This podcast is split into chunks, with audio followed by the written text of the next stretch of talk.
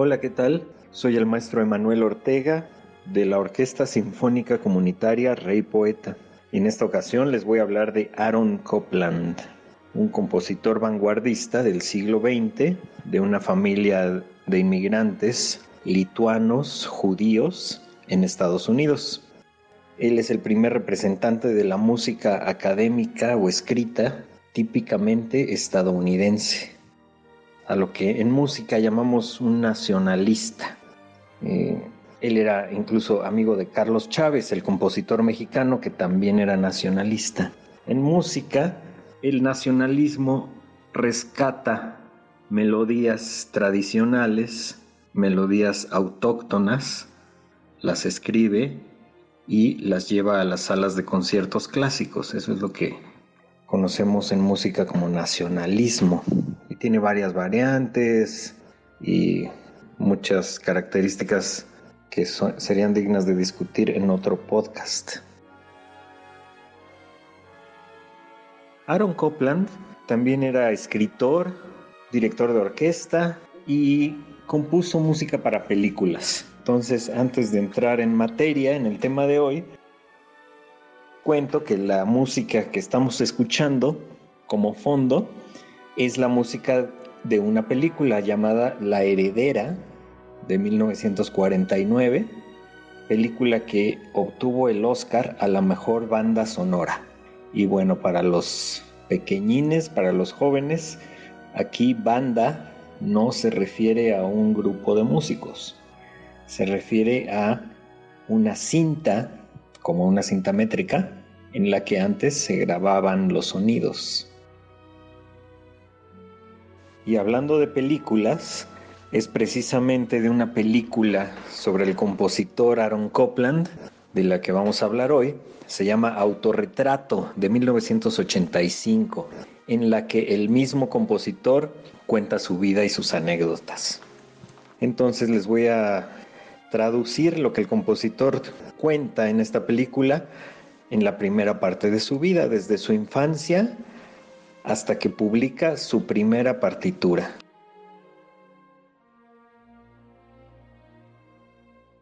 Bueno, pues música maestro, comenzamos. Narra el compositor. Nací en Brooklyn el 14 de noviembre de 1900. Yo era el más joven de cinco y vivíamos arriba de una gran tienda departamental. Mis primeras memorias musicales son mayormente conviviendo con mi hermana mi hermana mayor, mientras ella practicaba sus escalas. Y ella, después de un momento, me miraba y me decía, Aaron, ¿qué haces aquí? ¿Por qué no te vas a jugar allá afuera con los demás niños? Yo no sabía lo que me fascinaba, no podía explicarlo, pero algo acerca del sonido de la música solo llamaba mi atención de una manera en que no me alejaría de ahí. Con el pasar del tiempo, ella se empezó a dar cuenta que yo estaba particularmente interesado en la música y empezó a darme clases de piano. Después le pedí a mis padres tomar clases con un pianista profesional. Recuerdo que a mi padre no le atrajo la idea porque decía, hemos gastado tanto dinero en las clases de música para tus hermanos mayores y mira lo poco que han aprendido. Yo no quiero gastar más dinero en ti pero yo fui persistente y él finalmente accedió. Con el tiempo, me encontraba yo practicando no solo lo que debía practicar, sino tocando pequeñas tonadas que yo mismo inventaba. Pero tenía dificultad pensando en qué clase de armonías podrían acompañar a estas melodías, hasta que me di cuenta que necesitaba un maestro de composición entonces a los 17 años empecé a tomar clases con un maestro que me impresionó porque vivía en Manhattan. Él sabía mucho, así que en los cuatro, cuatro años que estudié con él, realmente aprendí los fundamentos de la armonía, el contrapunto, la forma y la composición. A él le debo mucho en ese sentido. Pero este maestro era un músico tradicional y yo mostraba señales de querer liberarme de las ideas musicales tradicionales. Así que tuve dificultades porque yo estaba escribiendo piezas que para su punto de vista parecían ser muy vanguardistas y él no podía utilizar ninguna de sus armonías tradicionales porque las piezas no tenían nada en ese sentido. Así que después de esos cuatro años me fui a Francia, porque la música más nueva parecía estar saliendo de París. Debussy y Ravel eran lo último de la moda en esa época.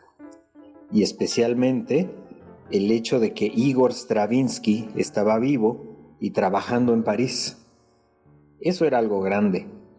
Los franceses habían abierto una escuela de música en los veranos para estudiantes estadounidenses en el Palacio de Fontainebleau.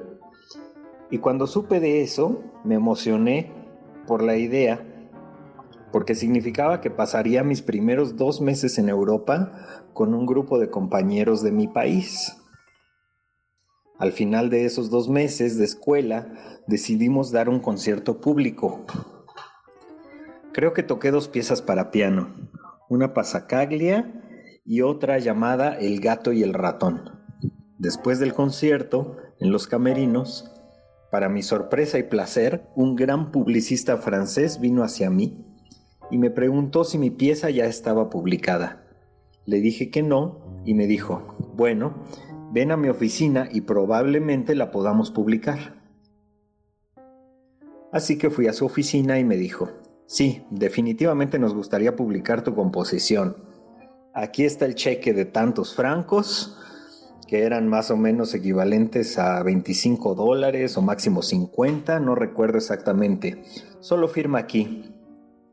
Yo les habría dado la pieza por nada porque estaba tan entusiasmado de ser publicado, especialmente por la editorial de los mismos compositores de Debussy y Ravel. Así que firmé el papel cediendo los derechos completos de la obra de por vida, por el equivalente de 50 dólares un amigo me dijo que fue el gran error de negocios de mi vida.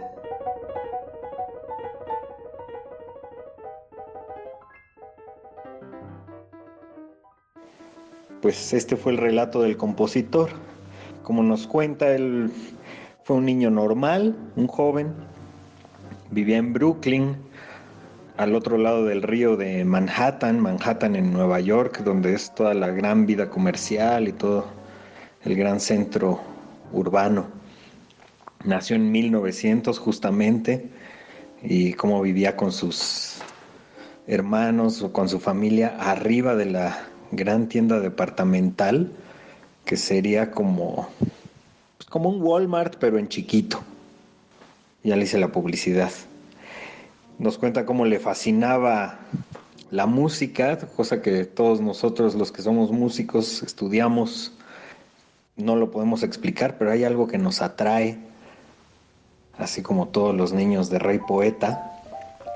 Empezó con sus clases de piano, con su hermana, luego pasó, pidió las clases de un pianista profesional, tuvo que ser persistente porque su papá ya no quería pagar más, más clases de música.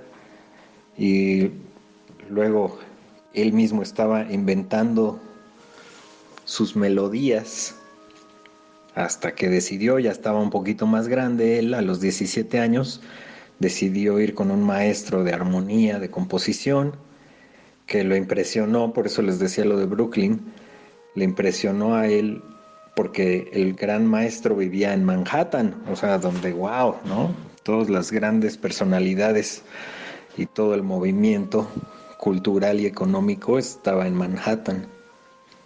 Y bueno, ahí aprendió todos los fundamentos de la teoría musical.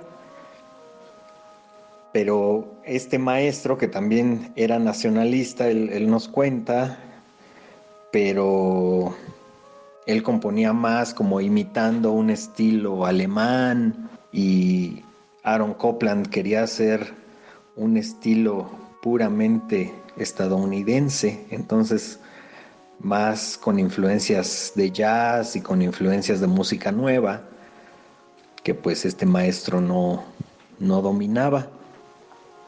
y fue cuando decidió irse a Francia, que era donde estaba toda la moda musical y en general artística de pintores, de escritores. Nos cuenta cómo estaba ahí Debussy, Ravel, Stravinsky. Y nos cuenta de esta escuela que hicieron la Fontainebleau. Él era inteligente, Aaron Copland, porque esta escuela estaba en el Palacio de Fontainebleau. Me imagino que es dedicado a La Fontaine, el gran fabulista francés del siglo XVII. Y me imagino que por eso él compuso su pieza llamada El gato y el ratón, basada en la fábula de, de La Fontaine, sabiendo que él iba a ir a estudiar. Bueno, esa es una especulación mía. Porque después llegaron los grandes editores de Debussy y de Ravel y le ofrecieron publicar su composición. Entonces él era también muy inteligente en ese sentido. Y pues a los que tendría él 21, 22 años, le publican una pieza de su, de su propia autoría. Y bueno, pues para terminar, pues sí, París era el lugar para estar en los años 20. Todos los artistas estaban ahí, escritores, compositores y pintores famosos se podían ver en los cafés y en las librerías. Y aunque jóvenes e inexpertos para ese ambiente cultural, Copland y su primo, quien llegó a ser un distinguido director de teatro, de repente se encontraron en este centro extraordinario. Y entonces si quieres tú saber lo que sigue en la vida de Aaron Copland, pues estate pendiente para el próximo podcast. Mientras tanto, te voy a dejar con la grabación que lo lanzó al estrellato, a la fama, El gato y el ratón, una pieza para piano. Y en esta grabación es el mismo Aaron Copland quien toca la pieza. Buenas tardes, noches, días. Hasta luego.